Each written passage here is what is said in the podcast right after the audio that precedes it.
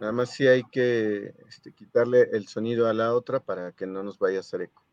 Sí, claro, lo, aquí, lo, aquí lo pauso.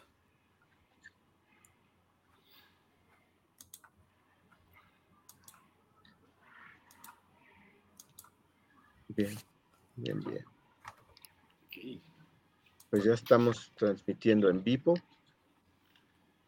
Perfecto, muy bien. Desde diferentes ciudades, además, ¿no? ¿Dónde estás, Omar? En León, Guanajuato. Oh.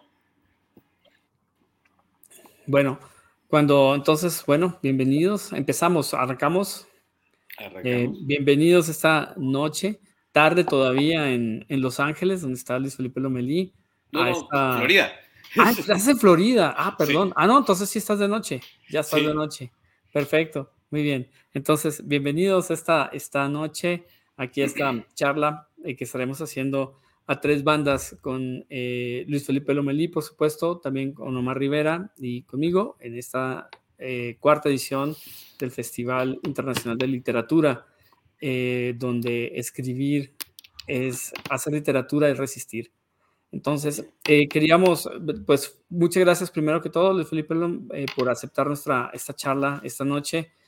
Eh, vamos a ir, como conocen ya los que han estado en algunas de las actividades o han visto nuestra, nuestros eh, carteles, el tema actoral del festival de este año son las migraciones. Y eh, pues nos gustó, nos pareció muy importante pues charlar contigo, no solo porque has sido protagonista de decenas de migraciones o de cambios, o eres un escritor en buena parte trashumante, no solo dentro de México, sino también eh, fuera del país y del continente. Entonces nos pareció muy interesante eh, pues, escuchar, charlar contigo un poco sobre tus experiencias alrededor de la escritura y bueno, todo lo que conlleva la escritura, que es prácticamente la vida, eh, en, ambos lados, en ambos lados del muro, ¿no? Las escrituras en ambos lados del muro lo, lo titulamos. y bueno, quienes no lo conocen, lo, habrán escuchado alguna vez quizás de su cuento El, el, emigrante, que todavía mayor razón para, para tenerte aquí, un microcuento extraordinario. Eh, también eh, por sus novelas o por sus cuentos, autor multipremiado, también por su trabajo, tiene trabajo científico, tiene trabajo filosófico, o sea, lo tenemos como científico, eh, filósofo, narrador, novelista, inmigrante, ¿no? Entonces, eh, bienvenido, eh, Luis Felipe. Me gustaría empezar por una, una, pequeña reflexión alrededor del tema de las migraciones que, que, tengo en la cabeza desde hace mucho rato. Eh, cuando uno va a Alemania y empieza a escuchar de cómo se cuenta la historia posterior a la caída del Imperio Romano, durante la caída del Imperio Romano, ellos hablan de la Völkerwanderung, ¿no? de, la, de las migraciones de los pueblos, lo llaman ellos. ¿no? Cuando vas a Italia, y escuchas a ellos hablar de los periodos durante ya el Bajo Imperio Romano y la, y la, y la posterior fragmentación del imperio, ellos hablan de las invasiones bárbaras. Incluso hay una película muy, muy eh, canadiense entrañable sobre ese, sobre, con ese mismo título, ¿no? Las invasiones bárbaras. Entonces, eh, dices, caray, eh, la, perspectiva histórica desde cada uno de los dos puntos es muy diferente, pues los alemanes de ahí vienen, de ahí vino su cultura de, las migraciones, que todos la, eh, los eh, pueblos que empujó a Tila hacia, hacia el centro de Europa, y mientras que para los italianos fue el, el, final o el, periodo desastroso en que el imperio ya, ya es invadido ¿no? Por eso de eso, justamente esa, esa invasión de bárbaros, que es también otro término eh, fuerte, acuñado por los, por los, por los, tomados los griegos, ¿no? Que era de los que no hablaban el griego, no hablaban el latín, ya eran automáticamente considerados bárbaros. Eh, estamos en un punto en el que desde entonces, o bueno, todo, todo, durante toda la historia de la humanidad, el hombre no ha dejado de migrar y actualmente estamos viendo unas corrientes migratorias eh, cada vez más aceleradas, cada vez más numerosas, como, como fue eh, con estas, con esta, lo que hablaba Moisés Naim del fin del poder, ¿no? Eh, la movilidad, la revolución, esta revolución de la movilidad, de que puedes estar en, en este momento aquí y en cualquier momento puedes aparecer en cualquier otra parte del planeta en cuestión de horas, ¿no?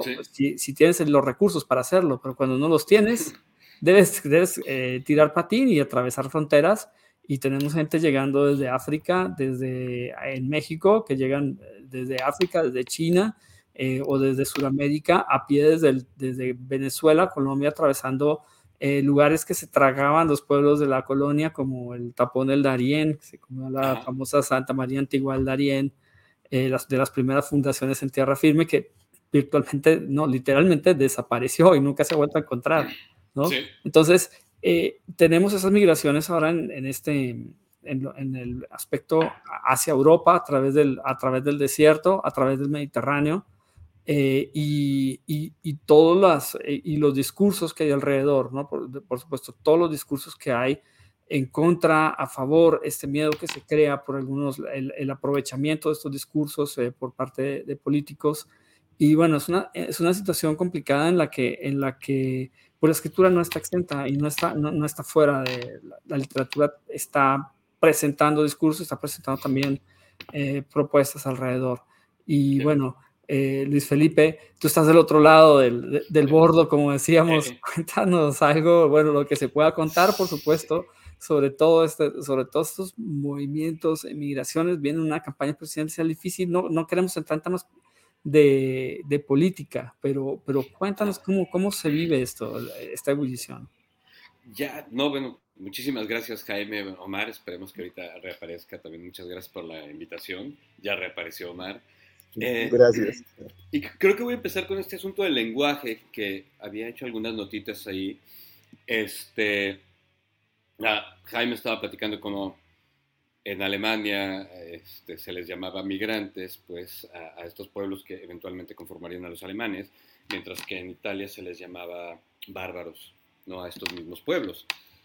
Y hay, hay toda una polisemia, y de hecho podríamos hablar todas horas alrededor de la polisemia que hay sobre la, la, la migración y la escritura. Entonces quiero ahorita nada más hablar de como de otro caso similar, ¿no? Por ejemplo, mucho de la escritura migrante que nosotros concebimos en México como escritura migrante o en Colombia, en España, tiene que ver con el exilio.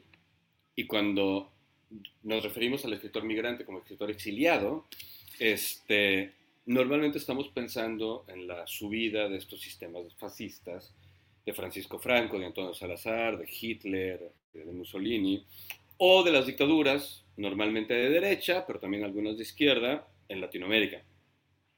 Y tenemos como esta idea del migrante como alguien que tiene que salir huyendo de la guerra o, de, la represión política y que cuando llega a, este país que lo acoge, o sea, en el caso de México podemos pues, pensar tanto en los padres o los abuelos de muchos que todavía que son escritores, ¿no? estos descendientes, o sea, como Patán, Ovilloro, etcétera, Ana María Gomis, Hernán Lara, que la primera etapa de esta escritura que tienen estos escritores migrantes tiene que ver con eh, su propio país y los horrores que vivieron en su propio país o que vivieron las personas que fueron menos afortunadas que ellas y no pudieron salir del país.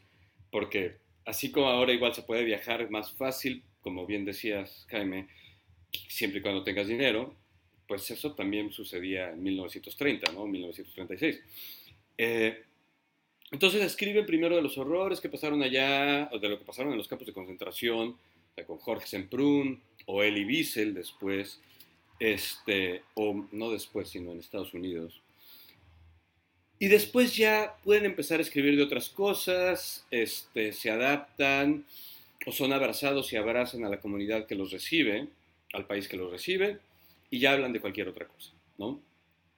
Pero luego, ya en la segunda mitad del siglo XX, o ya más central, la segunda mitad del siglo XX, tenemos esta otra ola de exiliados que no se parecen mucho a lo que nosotros entendemos como exiliados en México. Entonces, cuando se dan las olas de, independencias en Asia, sobre todo el sur de Asia, pues, eh, África y el Caribe, resulta que en la industria editorial inglesa y la academia inglesa se les empieza a llamar exiliados a lo que en América o Latinoamérica llamaríamos colaboracionistas. O sea, es decir, a estas personas que fueron parte del régimen colonial de Francia o de Inglaterra o de Portugal, o a sus hijos, que a la hora que viene la independencia, pues tienen que salir del país por haber sido parte del sistema opresor, se van a vivir a, a lo que era la metrópoli, a Londres, a París, a Lisboa, pero se les vende también en la literatura, sobre todo actualmente en la literatura inglesa, también como exiliados. Y entonces tenemos esta división de, de una misma palabra para hablar de dos eh, realidades totalmente distintas de migración. O sea, no es lo mismo tratar de construir una república en España y que la falange y Franco y los fascistas te quieran matar, y entonces te vienes a México, te vas a Colombia, Argentina, a tu ser parte de un gobierno opresor colonial, o tu familia, o el grupo al que pertenecías, como el caso de Abdul Razak Gurna, y luego tener que salir precisamente porque tu grupo, tu familia, pertenecía al gobierno opresor. Y obviamente las visiones de ambos son totalmente diferentes y lo que cuentan ambos son totalmente diferentes. O sea, bien pueden escribir estos dos grupos de escritores de su propio país al inicio y de, la, y de los horrores que vieron, porque a fin de cuentas toda guerra de independencia también produce horrores. Pero después lo que pasa en este segundo grupo, o sea, estos africanos, caribeños, sudasiáticos, es que de lo que hablan es del trama y de la imposibilidad de abrazar y ser abrazados por la cultura que los recibió. Y además una cultura que los hizo soñar que eran iguales. Que eso lo, describe muy bien Gurna, ¿no? O sea, como él cuando viaja a, a, Inglaterra, él pensaba que él era igual a los ingleses y que los ingleses lo iban a ver como un igual. Y cuando llega a Inglaterra, se casa en Inglaterra, etcétera, etcétera, etcétera, pues se da cuenta que no, jamás, nunca lo van a ver como un igual. Y, bueno, y lo vimos además con todas las notas cuando ganó el Nobel, ¿no? O sea, que luego los periodistas no sabían si decir que era un escritor inglés o era un escritor tanzano o era un zanzibarano, zanzibariano o qué. Entonces tenemos una polisemia con un mismo término de escritor migrante, con el término de exiliado, que habla de cosas totalmente distintas. Y así creo que hay muchas palabras que van disparando la experiencia de la escritura migrante a a cosas o a experiencias que son totalmente disímiles, pero que luego la industria editorial agrupa en lo mismo.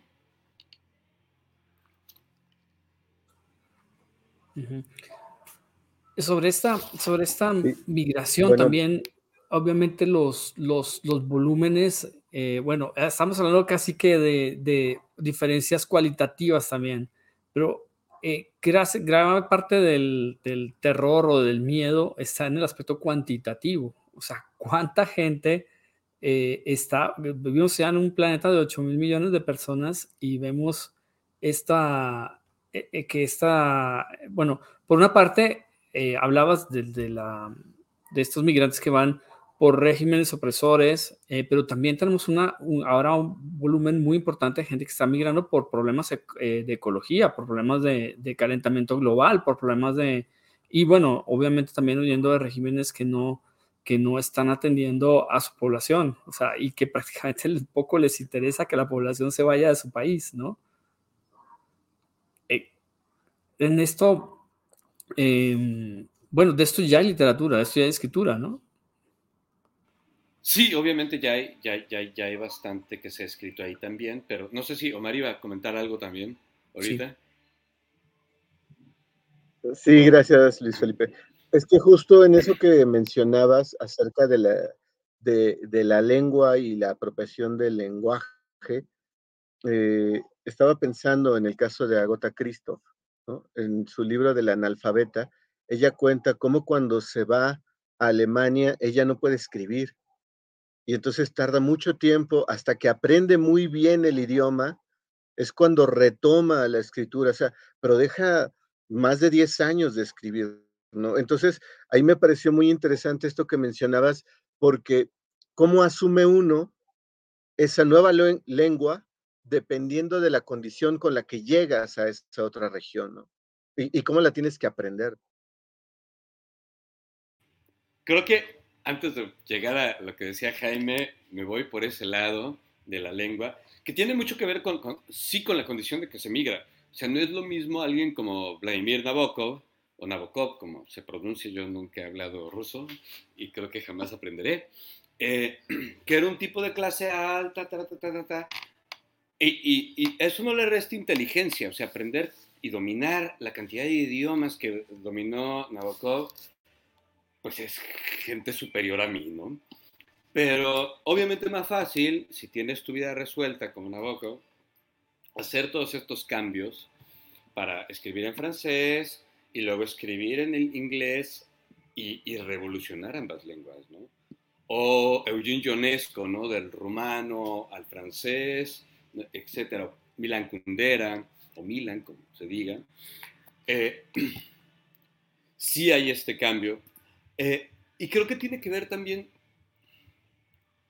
el manejo de la lengua y ahí creo que ya voy a empezar a hablar de, cuestiones un poquito más personales, eh, no solo tiene que ver con qué también puedes aprenderte las nociones gramaticales, las reglas, el vocabulario, etcétera, sino también qué tanto te puedes identificar a ti mismo en esa lengua por la reacción que tiene el resto de las personas sobre ti conforme la hablas. No sé si me doy un poco a entender. O sea, obviamente jamás conocí a Nabokov, ni, lo conoceremos, ver, salvo que funcione la Ouija, pero me imagino que cuando Nabokov hablaba, o cuando Ionesco hablaba, o, o Kundera hablaba francés, había un tipo de respuesta distinta a su francés a cuando, por ejemplo, todos estos migrantes nigerianos, estos exiliados nigerianos como Soshinka o Ben Okri, llegan a Inglaterra y por más que tengan un acento Oxford, o sea, casi, casi, por ejemplo, el de Chimananda Ngozi Adichie es casi un acento Oxford, a la hora que hablan, la respuesta que tienen de la población me parece que no es exactamente la misma. O sea, cuando, cuando la población del lugar decide que eres distinto, casi siempre te lo señalan por el lenguaje. Entonces esperan que haya un momento en que no pronuncies exactamente la palabra de la misma forma en que ellos la pronuncian para decir, ja, tiene acento, ¿no? Y ahí creo que se da un fenómeno muy curioso, eh, que es el reinventar tu propio idioma. O sea, cuando en este asunto de resistencia que hablaba Jaime, eh, creo que sí, ahí hay muchos escritores que deciden, bueno, bye, ¿no? Lléguenle con su propiedad del idioma, haya o no haya una Real Academia de la Lengua o una Academia de la, de la Lengua Francesa, y deciden reinventar su idioma. Eh, y entonces, por ejemplo, tenemos estos creoles maravillosos, aunque se escriban desde el otro lado, O sea, escritores jamaiquinos o caribeños que se van a Inglaterra y escriben con un inglés que no es el de Inglaterra, pero tampoco es el de, el de su lugar de origen. O en el caso de Estados Unidos, hay desde pues ya 30, 40 años toda una serie de, libros. Había una, una, una, antología maravillosa que se llamaba Ourselves Among Others, que ya no está como muy disponible, salvo en libros usados, que tenía una eh, eh, sección de escritores migrantes. Entonces yo me acuerdo, por ejemplo, de un cuento que era sobre un migrante japonés en California. Y estaba escrito en, la forma onomatopéyica en, en que un japonés recién migrado a California hablaría el inglés. Entonces, por ejemplo, en vez de decir, What are you doing? Pues está escrito así, What are you doing? Decía, se escribía algo así como, What are you doing? Y todo el cuento estaba así, lo cual me parece maravilloso y genial porque es este asunto del lenguaje vivo todo el tiempo. ¿no? creo que sí hay este asunto de, sentirte o no eh, abrazado por la comunidad y ya depende pues de la reacción individual ¿no? y de la psicología de cada quien si se anima a escribir o no en esta otra lengua. ¿no? Eh, no sabía esto de Agatha Christie, que dejó de escribir, pero me parece que es algo que le pasa a muchísima gente. Y a mí me, parece que es como súper bonito cuando ella lo va contando, porque de hecho el texto se llama así La analfabeta y platica de cómo aprende a leer, este, todo el proceso que vive ella en, ese desarrollo de, la lengua y cómo cuando migran por la guerra, pues tiene que, ahora sí que reconfigurarse, pero de una manera como muy complicada, ¿no? El texto es, es un texto cortito, pero es súper bonito. Y ahorita que mencionabas eso de, de, cómo te ven los otros cuando hablas, eh, me quedé pensando, por ejemplo, en México es muy marcado las personas que hablan alguna lengua este, indígena, lo piensan muchísimo para hablar lengua frente a, las demás personas, ¿no? Hay como un estigma que a mí me ha tocado muchas veces escuchar que dicen, es que no hablamos lengua porque nos da pena o, porque sentimos que nos ven mal. O sea, viene de la misma gente esa, esa afirmación. Claro. O al revés, o sea, con la banda México-Americano, chicana, que cada término es totalmente distinto, ¿no? Mexican, Mexican American, etc. Va a México y a la hora de expresarse también tienen que ser súper cautos, ¿no?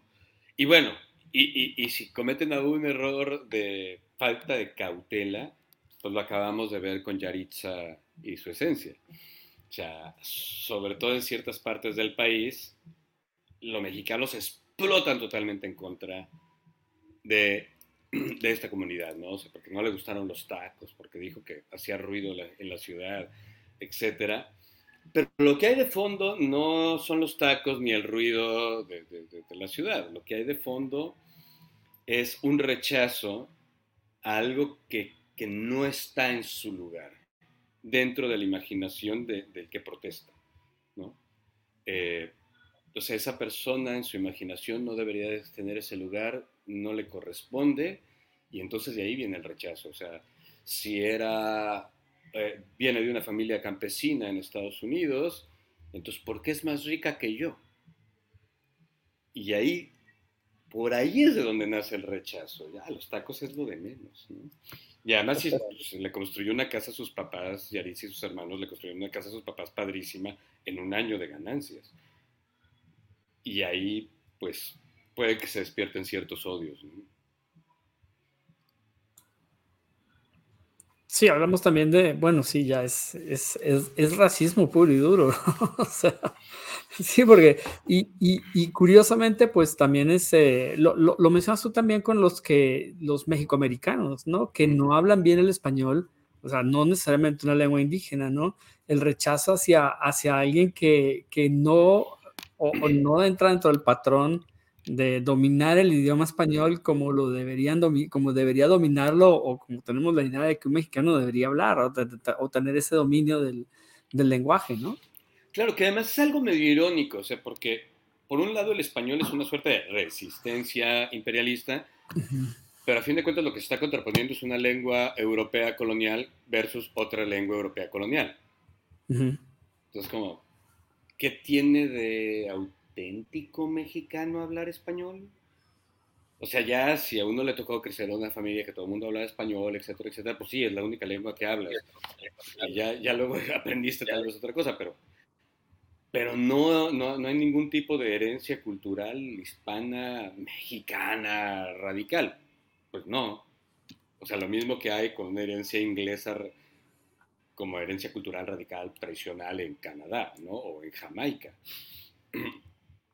Y, pero es irónico, o sea, porque nos sentimos que somos también nuestro idioma, pero es un idioma que nos tocó pues, por una invasión.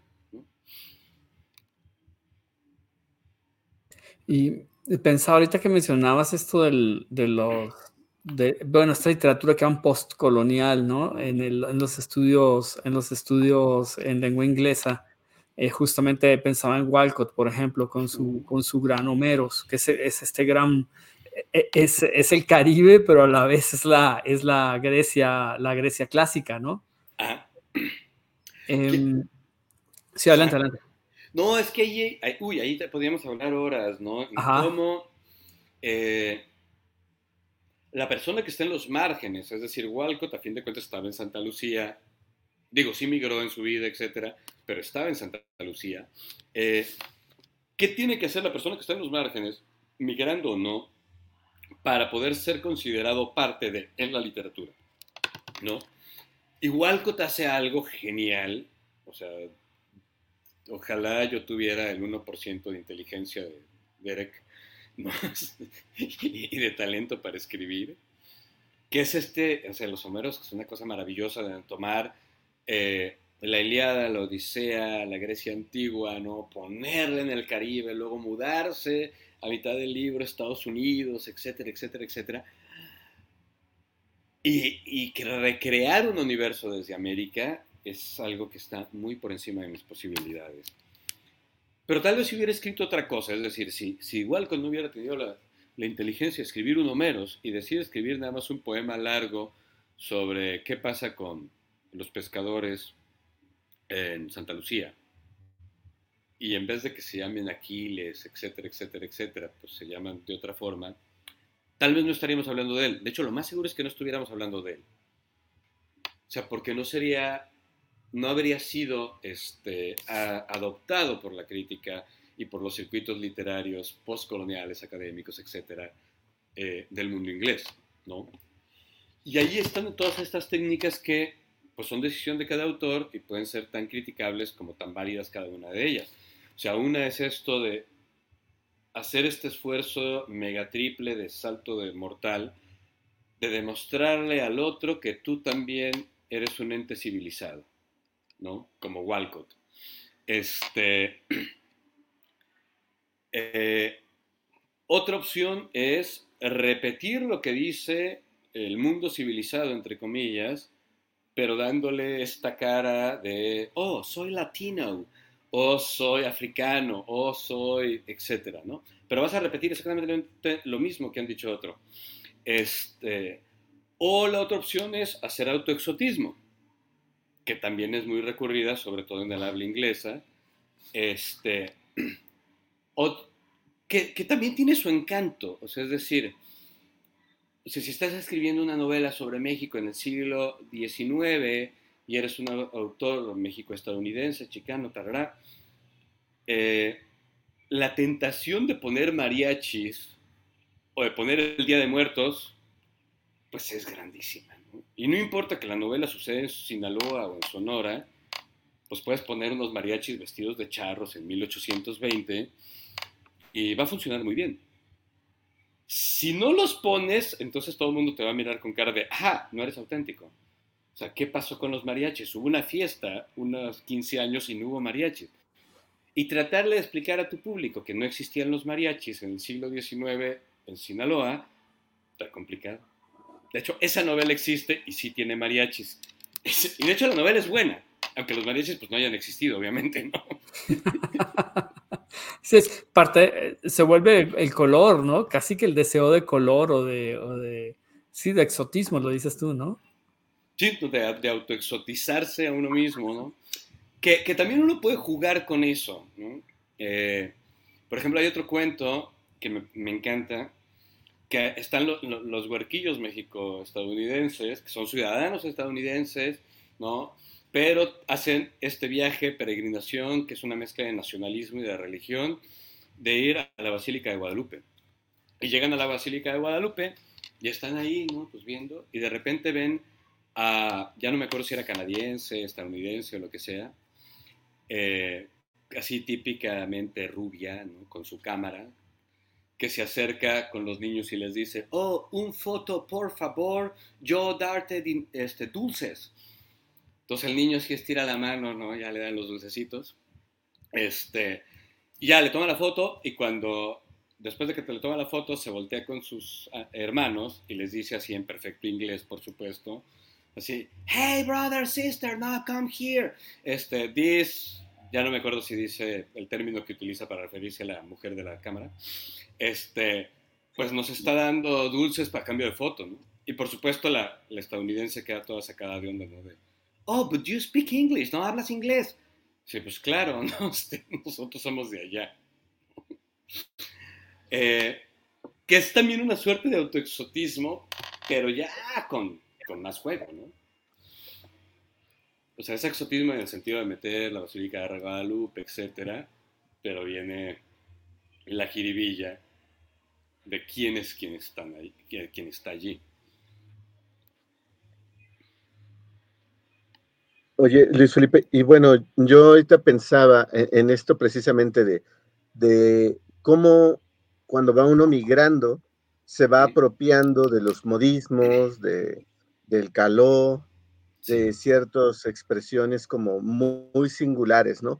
Pensaba también, ah, bueno, hace unos días tuvimos aquí como invitado a Luis Humberto Crosswhite, y pues bueno, este, hicimos un ejercicio también de, lectura y, este, bueno, eh, comentaba, un amigo dio un taller de, cuento este, y les presentó a los chavos eh, un fragmento del Gran Pretender, ¿no? Entonces, veíamos, bueno, él nos comentaba, eh, porque se presentó el Gran Pretender aquí por su 30 aniversario, comentaba durante la presentación que a los adolescentes les movía mucho, porque decían, es que eh, de hecho, le querían comprar el libro. ¿no? Decían, véndeme tu libro. Pero yo me quedé pensando en cómo estas, esta jerga que pareciera eh, como muy gregaria, como muy de, de, un grupo específico, de repente también nos la vamos apropiando, ¿no? Cuando uno se va a otro lugar, de repente ya estás pronunciando expresiones, palabras que son propias de ese lugar, pero que además son súper coloquiales, ¿no? no sé, a mí me parece que es muy fácil apropiarse de lo coloquial más que de, lo propio, ¿no? De, la pulcritud. Sí, yo creo que sí, también. Yo, por ejemplo, adopté el hágale colombiano, que me parece una gran expresión que se puede utilizar para muchísimas cosas. si no quiero hacer esto, hágale, ¿no? Que es una especie de no me importa, bien por ti, etcétera, y que funciona muy bien, ¿no? Este, pero creo que también, y, qué, padre, qué padre, de hecho sí había visto en la página que habían llevado a... ¿Necesitas ayuda, corazón? Que espérenme tantito, necesito pasarle un vaso a mi hija. Listo. Eh, me parece padrísimo que hayan invitado a, mi tocayo. Eh, algo que hace genial Luis Humberto y que quién sabe si él lo sepa, pero es, digo, además un libro ya es como un clásico, que de hecho hace poco posteaba que le parecía muy raro que alguien lo llamara clásico, etc. Eh, pero algo que hace Luis Humberto y que hace también Walcott es que tiene un oído maravilloso. Y lo que nos pasa como lectores es que cuando leemos algo que tiene ritmo, y ese ritmo, ese ritmo nos va llevando en la lectura y nos va transmitiendo un sentimiento sin importar que realmente conozcamos la expresión o que conozcamos las palabras tal cual, ¿no? Y cuando eh, eh, el, escritor es una suerte de, prodigio del oído como Luis Humberto, hasta parece que sea natural, ¿no? O sea, hasta parece que ni, esfuerzo le puso, ¿no? Para hablar del psycho y la cadena de tiempo y todo este rollo. y aunque es un lenguaje súper específico de Tijuana, de ciertos barrios de Tijuana, que además ya ni siquiera es de ahora, o sea, es un lenguaje de hace 30 años, ¿no? Sigue vibrando ese lenguaje. Y yo creo que tiene que ver con el ritmo, o sea, con la sonoridad que tienen las palabras. O también con las palabras que no pueden traducirse. O sea, que uno adopta palabras porque no hay, no hay manera de decirlo de otra manera, ¿no? Eh, por ejemplo, algo muy curioso en las comunidades mexico-estadounidenses, que menciona Tino Villanueva en su libro Chicanos, es como, es como este, Navidad y Christmas no significan lo mismo para la comunidad mexicano-estadounidense porque no pueden significar lo mismo. O sea, Navidad tiene que ver con la familia, tiene que ver con un montón de cosas. Y Christmas, pues es, you know, Christmas. Santa Claus y eso que es muy distinto.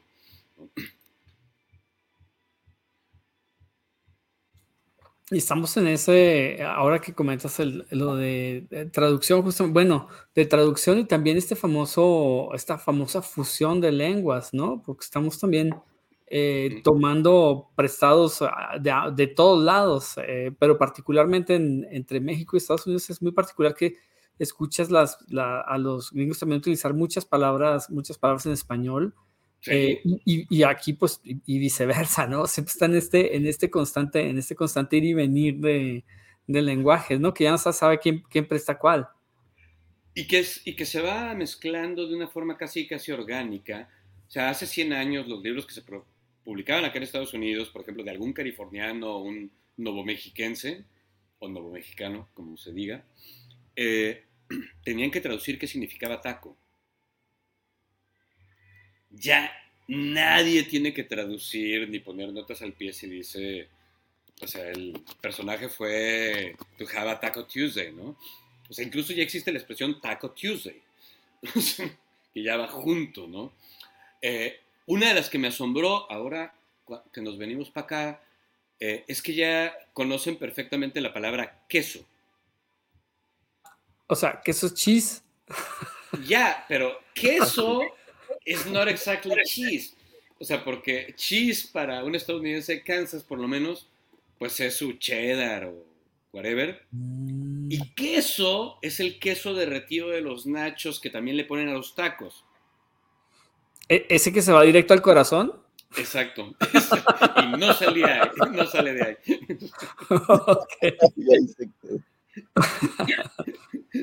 y que pues es lo que ha pasado siempre con el lenguaje, ¿no? O sea, que tienes la misma palabra distorsionada. O sea, es como, como las uvas, ¿no? En inglés, ¿no? Y las uvas pasas que son raisins. Pero son raisins porque eran las uvas en conserva, o sea, hechas pasita, que mandaban de Francia a Inglaterra. Al raisin. Exacto. ok. Pero pues la, etiqueta decía uvas en francés y pues ellos leían razón. O, o, las salchichas, ¿no? sé qué acá a Estados Unidos llegaban o de Frankfurt o de Viena. Y por tanto son Franks and Winnies. Porque Viena, pues, escrito con W. Pues, el Frankfurter o el Wiener, ¿no? Que son los. Eh, justo. Ok. Oye, y eh, tú viviste también un tiempo en Sudáfrica. Hay también la fusión entre, entre el afrikaans, entre el inglés y entre las lenguas nativas debe ser también otro, otro, otro tema, ¿no? Sí. Me era muy complicado entenderle porque los acentos cambian muchísimo. Ajá. Sobre todo a los afrikaans, eh, o sea, esta comunidad boer, blanca, no holandeses, ¿no? De origen holandés sí que eran holandeses, pero también había franceses. alemanes, de todo, sí. A ellos me costaba mucho trabajo entenderles. De hecho, luego les entendía más cuando sacaban estas palabras que vienen del alemán o del, o del holandés, o sea, como cac, que pues esa es, la traducimos muy fácil en español. Este, que cuando trataban de, que cuando me hablaban en inglés, en inglés luego no les entendía absolutamente nada. Eh, pero sí, o sea, obviamente se mezclan las palabras o sea, de, unas lenguas con otras. No estaba fijándome en los idiomas cuando estaba allá, lamentablemente. Eh, entonces no tengo como muchos ejemplos de allí, ¿no? Pero por ejemplo me llama la atención eh, otros, otras palabras del portugués, que se parecen igual a las del español, fueron cooptadas en otros lugares de África para designar a determinado tipo de personas. Mm, eh, por ejemplo, el término comprador que utiliza en Gugi Wationgo, ¿no? en Kenia, que lo toma el portugués, que es nuestro equivalente a malinchista o mm. vendido, ¿no? o el término de asimilado, que lo toma también. De hecho, ya me acordé de una palabra eh, que se utiliza en Sudáfrica, que utilizamos en México, la pronunciación, pronunciación mexicana y el significado que tenemos en México es totalmente inocuo, bueno, inocuo, eh, porque solo lo utilizamos para agredir a un tipo de persona, o sea, a un chofer o a un conductor, o sea, la palabra cafre. Cafre. Este, y que no sabemos qué significa y nada más... Yo veo que viene del, viene, es una tribu berebere, viene de los eh, bereberes. ¿No? Ajá, mira. Es una designación que viene del árabe que se utilizó para un montón de gente. Sí, sí, sí. Y que bueno, en México lo utilizamos para decir este tipo conduce horrible. Este patán. Eh, en Sudáfrica, la versión de cómo se pronuncia esa misma palabra en Sudáfrica y Mozambique también es el peor insulto racial posible. Ah. O sea, no hay uno peor. no lo diré, obviamente, pero, pero sí, no hay ni uno peor. Originalmente significaba hereje o pagano. Órale. En árabe. Ya no me acuerdo si hereje o pagano, o sea, pero sí era precisa. Pero sí, ya después terminó siendo una cosa terrible. Eh, y en México lo usamos para, pues, el que, el que conduce feo, ¿no? O sea, que todos hemos sido cafres algún día este, para alguien más en México, todos los que hemos conducido algo, ¿no? O, por ejemplo, también está esta... Pa y también hay esta otra cosa padrísima que pasa en África con este rollo de las palabras y que luego podemos ver en América, es las palabras que vienen del Kiswahili. O sea, que el ah, Kiswahili se crea originalmente como esta suerte de esperanto para que comercien, sobre, ahí en Zanzíbar.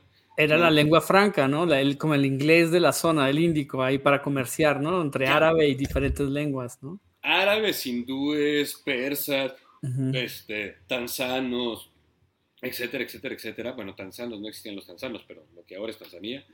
Eh, y hay ciertas palabras del Kiswahili que ya existen en, pues en América, ¿no? Como la palabra chamba, que significaba plantación o trabajo en la plantación o parcela de tierra. Y que luego ya les creen otro tipo de etimologías, ¿no? Como hablar de la Chamber of Commerce, que es de no, o sea, la palabra es mucho antes de que exista la Chamber of Commerce. Este, ya estaba ahí. ¿En Swahili nunca te tocó la palabra musungu? Musungu no me acuerdo. Musungu. Musungu es ese Swahili y lo utilizan la, la, raza de color para referirse a todos los blancos. O sea, es la palabra oh. excluyente para excluirlos. Si es musungu, ya eres, eres, estás del, eres del otro, eres, perteneces a los blanquitos. Y normalmente lo usan, o sea, para las personas que no son de raza africana, ese término es el término, es el término genérico, ¿no? Para, para, para rechazar. ¿no? Otra que me encanta, que es esta que viene del Kimbundum, chingar. ¿Te encanta la palabra o la aplicación de la palabra? Todo, ¿no? Y la historia y tal, ¿no? y pensar que, que Octavio Paz puede que no hubiera escrito lo que escribió de saber que era una palabra africana, este también me gusta más, ¿no? o sea, de creer que era bien mexicana. Y, y, hacer un libro, ¿no? Para decir que la esencia de la mexicanidad es una palabra de Angola y el Congo, me parece genial. oh, sí, llega vía Cuba, me imagino, ¿no? O, o directo, había algunos barcos que llegaban directo a Veracruz, ¿verdad? Sí, mucha lógica. Este, no, pero sí, podía ser vía Cuba, podía ser vía Curazao eh, o directo. Y que por lo mismo también es una palabra que existe en Brasil, en Cuba, ¿no? Porque pues sí, su origen no es americano. Pero sí, eso es muy interesante, cómo se van fusionando las lenguas eh, y cómo se va contando también la experiencia de las migraciones, que, que ahí también hay algo que, que me parece muy interesante y, delicado a la hora de hablar de escritura e inmigración. Y es que normalmente las personas que llegan o llegamos a hablar de migración somos las personas más acomodadas o, como se dice ahora, más privilegiadas.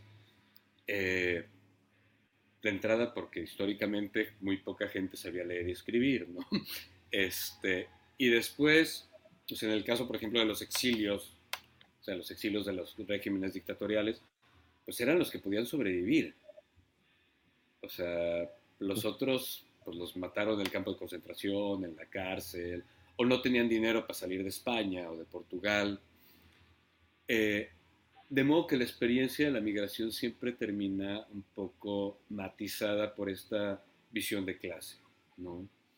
Eh, aunque ya actualmente, por esto que comentaba Jaime, ¿no? que, que ya hay mucho más movilidad, incluso en distintas clases sociales que no la había tanto antes, eh, se sigue privilegiando a los escritores más acomodados para hablar en nombre de todos los demás, ¿no? O sea, se toma al escritor eh, que estudió en una universidad de élite en Francia, en Inglaterra, en Estados Unidos, de un, y además es súper curioso, o sea, porque pueden agarrar a un escritor peruano para hablar de la migración de los hondureños. ¿No? Este, pero él sabe, ¿no? Porque es latino, debe de saber qué es eso. Eh, y ahí creo que sí hay un tema del que se tiene que hablar con mucho más, con mucho más seriedad y mucho más humildad eh, eh, en la actualidad, ¿no? Si queremos hablar de migración. Este, donde por supuesto yo soy parte de los escritores de lujo, ¿no? Sea, de los migrantes de lujo, fresas, privilegiados, etcétera. O sea, porque pues yo me vine para acá para estudiar un doctorado, ¿no? De modo que tenía un sustento, este, etcétera. Eh, pero creo que sí, allí hay, como, como funcionarios culturales, se tiene que hacer un trabajo mucho más extenso para tratar de vincular cuáles son las experiencias de las cuales realmente queremos hablar. O dejar muy en claro, ¿no? pues mira, ¿no? yo soy un migrante fresa este, y mi experiencia es esta, ¿no? Dentro, dentro de esa migración fresa en Florida, creo que también Miami es un ejemplo también muy importante de, porque se vuelve casi que las segundas capitales de, las, de, las, de muchos de los países de América del Sur, ¿no? Claro que, que se dice en broma y no, ¿no? Que Miami es la capital de Latinoamérica, ¿no? O sea, porque pues sí, o sea, la cantidad de gente de Latinoamérica que vive allí sobre todo la cantidad de gente de estrato alto de Latinoamérica que vive Exactamente. Es, eh, desde, desde, desde, desde, que empieza la, el exilio cubano de los, de los que luego llamarían gusanos, ¿no? En la, en la, la, revolución, ¿no? Y luego, y es un exilio continuado que ya termina mezclando varias clases sociales. O sea, ya, ya no es solo eh, la clase alta, que tal vez fueron los primeros en migrar, este, o los perseguidos, ¿no? Por el régimen de Castro, que es la otra, este, que es digamos como la segunda migración, eh, ya está muy, muy mezclada esa migración. Y a la cual luego se unen pues los venezolanos, mexicanos, etcétera, o sea, exdiputados del PRI. Este, Por supuestísimo. Felipe, ahorita pensaba en esto que, hablas como de, las grandes migraciones hacia centros muy concentrados. Eh, ¿cómo, ves tú, o, en tu experiencia, cómo has visto, por ejemplo, la asimilación de la literatura de esos lugares a donde llegan, o más bien ellos se llevan su propia literatura? Cómo es ese fenómeno? Porque ahorita me surgió la duda. ¿Realmente la gente empieza a consumir lo que hay ahí o más bien se lleva lo suyo y, se mantiene como al margen de, lo que ya estaba? Wow, qué buena pregunta. Eh, yo creo que depende del grupo. O sea, por ejemplo, en Washington, cuando vivía allá en Washington, D.C., la comunidad latina, y ahí sí digo latina porque pues incluía de todo, ¿no? O sea, por, la presencia de las embajadas, hay, hay, una comunidad muy grande de todos lados de Latinoamérica, eh, y pues de Italia, etcétera, etcétera. Eh, allí sí se hacía mucho hincapié en promover la propia literatura, o sea, la literatura de los propios lugares, o la literatura que yo escribí, yo que estoy allí, ¿no? Eh, en Miami también hay una feria de libro de Miami este, de autores local, locales migrantes. O sea, que pueden ser ya segunda, tercera generación, dependiendo, pero se busca que se consuma esa literatura hecha por, por, por los migrantes. Pero se me hace que no pasa del todo. O sea, o sea, tratando de pensar en otros lugares, o en otro tipo de migraciones, yo creo que no. Y depende también, obviamente, del país receptor. O sea, no creo, por ejemplo, que eh, la comunidad migrante de Filipinas en Emiratos Árabes este, tenga como mucho acceso a librerías con títulos filipinos, aunque tal vez estoy hablando de más. No sé. También está muy buena pregunta, sí, no sé. También está el impacto de las redes, ¿no? Y de, la, de, lo, de, este, de esta comunicación eh, por, por, a través de blogs y a través de, porque hay blogs, por ejemplo, muy, muy interesantes, muy, aparte muy diversos, muy amplios eh, de comunidad chicana, por ejemplo. Eh, puedes encontrar escritos, esta profusión, ¿no? Que vemos en, las, en la expresión, porque buena parte también de lo, de, lo, de lo escrito, a menos que sea, pues, con, es un poco más difícil de llegar a pequeñas editoriales que, que a los, pues ya los bestsellers, ¿no? a la, bueno, a la gran industria, a la gran industria del libro, ¿no? Eh, pero también los medios electrónicos hacen, eh, tienen ahora un papel muy, muy importante, ¿no? Sí, y estas distribuciones, ¿no? Como Amazon, tal, eh, o la posibilidad de que podamos tener así una conversación en tres ciudades distintas, también hace que se circulen las cosas de, de, otra manera, ¿no? y también otra de las cosas que es como un poco irónico el asunto, o sea, en estos centros sobre todo en los centros imperiales, ¿no? Londres, París, eh, que es algo como irónico, es que como tienen más dinero, también existen estas editoriales pequeñas que se dedican justo a publicar autores de otras regiones, normalmente ex colonias de estos centros imperiales, de modo que a veces es mucho más fácil conseguir autores eh, de la África inglesa o de la África francesa en París o en Londres que en otro país de África. O sea, es decir, igual y en Lagos sí consigues a todos los autores nigerianos, ¿no? Pero te mueves a Ghana, que está pues allá al ladito, ¿no? A Togo, tal, y, y ya no se puede. Es más fácil conseguirlos en Londres. O incluso en París, ¿no? Que en África. Entonces se dan, sí, estos movimientos muy extraños. Aunque eso no deja de ser, que eso lo vi más en, en en Washington. O sea, que se hace una presentación, por ejemplo, de un libro de escritores de algún otro país, o por ejemplo una antología, y casi todo el público que va es comunidad de otros lugares. O sea, son mm. los agregados ah, culturales, los profesores, etc. Eso está padrísimo. ¿Y cómo se ve el circuito eh, latinoamericano, particularmente en Miami, si se habla de una capital, si se habla de una capital latinoamericana? Bueno, no conozco tanto porque no estoy en Miami, estoy en Gainesville, ah, que es un pueblo a, como a 10 horas, o 8 ah, horas de Miami. Eh, no sé qué tanto. Sí he estado en Miami, pero no, no vi mucho, o sea, digo, lo que a mí me gustó. Eh, pero tengo, digamos, opiniones contrapuestas de gente que ha estado más tiempo allá, tanto editores como, este, como escritores. Eh, por ejemplo, hay una editorial de un mexicano en Miami. Eh, ay, se me fue el nombre. Ah, Santa cachucha. Yo que ya iba a promocionarlo y todo y se me olvidó el nombre de él. Eh, Omar Villasaña se llama, es de La Paz. Él eh, es ingeniero biotecnólogo y se dedica a hacer cosas con máquinas y tal. Pero bueno, vive en Miami desde hace mucho tiempo y tiene una, editorial allá. Se llama Nagari, esto ya me acordé. Eh, y que publica sobre todo publica en español y publica gente de toda Latinoamérica o de España. Ahí. También había una editorial, este, hay varias editoriales en español allá en, Miami. Muchas de ellas tenían una distribución cerrada, aunque como dices, pues ahora con las redes, pues ya se puede abrir mucho más.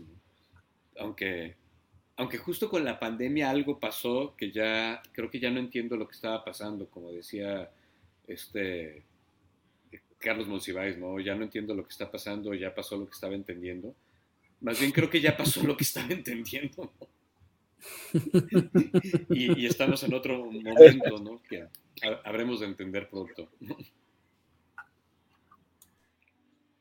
Bueno, nos quedan este, unos cuantos minutos. Ah. Tenemos aquí los comentarios, esperando que pues, nos lleguen un poquito más. Tenemos ahí, bueno, un, comentario de Venus Carranza que nos dice, wow, qué gusto conocerlo, Luis Felipe Lomeli. Y otro de César, de César Gándara, que dice, buenísimo entender cómo exiliado significa cosas tan diferentes. Bueno, también ya centrándonos en este rollo de la relación México-Estados Unidos, eh, ahora sí que yo no quisiera pasar, dejar pasar esta oportunidad para seguir hablando mal de Octavio Paz, creo que Octavio Paz le hizo un daño terrible a, la relación de mexicanos en México y de descendientes de mexicanos en Estados Unidos. O sea, ese ensayito del Pachuco y otros extremos, este, marcó como una pauta, sobre todo para que los escritores de Ciudad de México o del centro del país no quisieran saber absolutamente nada de qué pasaba del otro lado del río, ¿no? de la línea. Y, ha sido algo terrible, o sea, encuentros como este o, este, o, mesas donde se hablara de migración y tal, o sea, todavía hace no mucho, sea, había un encuentro sobre escritores o, una mesa para hablar de escritores en Estados Unidos y todos los ponentes vivían en dos colonias del Ciudad de México. O sea, en San Jerónimo Lídice y se invitaban a Monsiváis, la doctores. y a veces alguien de Coyoacán, ¿no? Y se ponían a hablar lo que se imaginaban que ellos creían que era ser un escritor mexico-estadounidense. Y eso no pasó hace mucho, o sea, eso todavía hace 15 años así era el asunto. Eh, creo que gracias a este tipo de tecnologías ya se puede abrir más, porque me parece mucho, muy importante que desde México se entienda qué pasa con esta otra parte de pues, nuestras familias. Ah, para entender, por ejemplo, la típica, ¿no? De, es que conocía, o sea, llegué a un lugar y me atendió José Pérez, que decía su gafet, y, se negó a hablarme en español. O sea, entender por qué eso está totalmente errado y no tiene sentido. O entender la historia de por qué no habla español. Es algo que deberíamos de fomentar desde México. O entender por qué prefiere muchas de las personas de ascendencia mexicana en Estados Unidos, por qué prefieren los burritos. Y por qué los tacos al pastor le vienen valiendo cacahuate, ¿no? Que bueno, es básicamente la misma razón por, la cual cualquier norteño prefiere los burritos, ¿no? claro. Pero es, este asunto de salir de pensar que México es. ¿Tú crees todavía? ¿Crees todavía que los tacos de cachete tengan, tengan solución, tengan, tengan, posibilidad de expansión? Para mí me encantan los tacos de, de cachete. Si no, yo ahí sí soy todoterreno y me encanta la comida de montones de lugares, ¿no? Pero sí, o por qué, por ejemplo, eh, eh, de este lado, la lucha libre tiene un impacto que no tiene entre la intelectualidad eh, mexicana. Digo, salvo Jaime, que tiene a su luchador allá atrás. Ah, sí. México-americana, además. Pero vaya, en México básicamente nada más Monsiváis hablaba de lucha libre y era el único intelectual que hablaba de lucha libre. Pero la lucha libre acá significa otra cosa, ¿no? O la misma que decíamos, la Virgen de Guadalupe, la Malinche, etc. Entonces necesita haber como más comunicación para, para entendernos mejor, ¿no? Oye, Luis Felipe, antes de terminar, sí me gustaría que nos platicaras un poquito. Eh, nosotros pensamos, bueno, el, lema del festival es eh, hacer literatura resistir. Eh, y quisiera preguntarte, ¿tú crees que la escritura o la migración son alguna forma de resistencia? Ay, Dios. Es que depende. este, no, o sea, porque ah, hay una línea que va desde escribir es resistencia o hasta revolución a, a, esta crítica tipo Ángel Rama, ¿no? O sea, se escribe para mantener la hegemonía de la ciudad letrada, ¿no? Y creo que tenemos experiencias de todo. O sea, cuando lo único que se promueve, por ejemplo, de la, de la escritura de migrantes eh, por ejemplo, estos casos que, mencionaba de los exiliados de África, es la visión que tiene una muchacha que estudió en Cornell o un muchacho que estudió en Oxford, pero que es de Zimbabue o de Nigeria, sobre cómo migran las personas por el Mediterráneo en un barco. Creo que ahí lo que tenemos más bien es una estigmatización ¿no? Y simplemente se, está vendiendo como una, una visión auténtica solo porque es africana la persona. Pero si es un tipo que tuvo dinero para estudiar la carrera universitaria en Oxford o en Cornell, pues porque era hijo de embajador o lo que sea, pues no creo que sea, o sea, creo que sabe lo mismo que nosotros sobre qué significa cruzar el Mediterráneo en un barco, es decir, nada, ¿no? Eh, y en ese caso estaríamos del lado de Rama, ¿no? De escribir es mantener una hegemonía y no estamos contribuyendo absolutamente nada a, una resistencia, más bien estamos siendo un producto de mercado, ¿no? Y por otro lado sí estaría la, la escritura sincera, ¿no? Que puede ser de cualquier estrato social, pero, pero que se haga con sinceridad en el sentido de poder, de hablar de lo que realmente le pasa a la persona. A mí me gusta mucho una escritora de acá, que es más bien es como escritora académica, Saidilla Harman, y me gusta mucho porque, aunque no estoy de acuerdo con muchas de las cosas que dice, es extremadamente sincera. Entonces, por ejemplo, cuenta que cuando ella estaba así como muy revolucionaria, decide cambiarse el nombre y se pone Saidilla porque es una palabra en Kiswahili. Y después va a, Tanzania eh, y se da cuenta que su nombre significa pues una tontería. Y bueno, lo cuenta en el libro y además ella sigue llamándose Saidí, es decir, sigue manteniendo el error como marca de vida. son las paradojas de, ser humano. No, y, y, me parece extremadamente valiente hacerlo. A diferencia de tratar de impostar algún tipo, otro tipo de experiencia y después creerse uno la voz de los sin voz, pues prefiero ser Villa.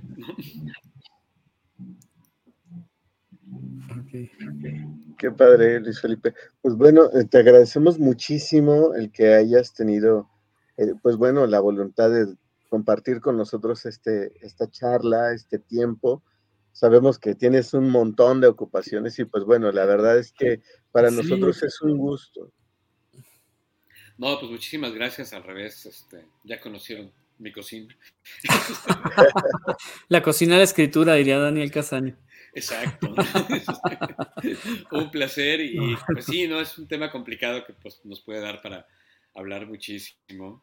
Este, y, y, también que para hacer la entrevista inversa, ¿no? ¿Qué pasa cuando uno es hijo de inmigrantes? O sea, como en el caso de Jaime, ¿no? O descendiente de inmigrantes. ¿Y qué significa eso? Sí, o papá de niños inmigrados. bueno, sí. Exacto. Sí, sí, que tiene que compartir nacionalidades y eso. No, y que es todo un relajo, ¿no? Porque, porque te tocan lugares que no sabías que te iban a tocar o sea, cuando tu hijo llega a decirte ciertas cosas, a veces sí uno se descubre mucho más tradicionalista de lo que pensaba. se descubre a uno como a los críticos de, de Yaritz y su esencia, ¿no? ¡Ah! hija, ¿por qué dijiste eso? huerca el demonio. Y ya luego tiene que respirar profundo, ¿no? Padrísimo. Bueno, Luis Felipe, muchísimas gracias, muchas gracias, Omar, también por la, por la ¿qué? Por la, por la invitación y, y bueno, eh, esperamos que se repita, ¿no? Ya, sea del lado, del lado del muro de allá o del lado del muro de mañana si quieres una, posibilidad presencial. Perfecto. Claro, si quieres comentarles de la actividad que tienen mañana, Jaime, allá en Irapuato. Ah, sí, mañana cerramos la participación de Irapuato aquí en, la, en, el festival eh, con una actividad en la librería Emma Godoy del Fondo de Cultura Económica, aquí en el Centro Regional de Expresión Artística, en el CREA, a partir de las 5 de la tarde.